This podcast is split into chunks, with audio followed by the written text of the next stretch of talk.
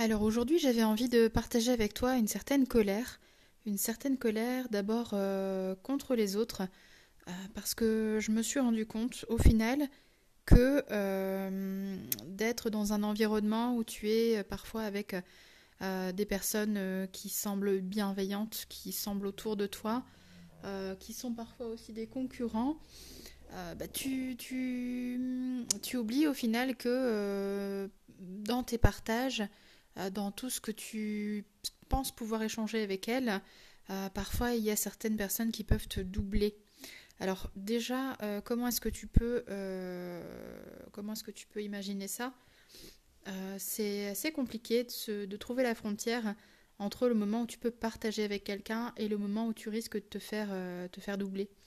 et le problème, en fait, il n'est pas là.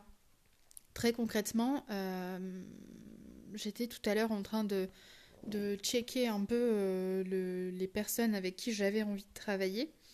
Et je me suis rendu compte euh, qu'au final, euh, une, personne, un, potentiel client qui m'avait contacté il n'y a pas longtemps, a remis un message récemment pour une demande d'aide, pour une demande d'assistance, d'assistanat virtuel.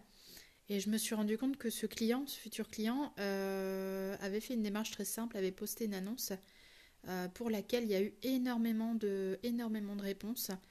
Euh, et je me rends compte en fait que cette personne-là, ce, client-là, peut-être que je l'avais pas, je, l'avais pas cerné assez. Peut-être que je l'avais pas, je l'avais pas contenté. Peut-être que le, le, le problème vient de moi au final. Alors aujourd'hui, je suis en colère. Je suis en colère contre la concurrence.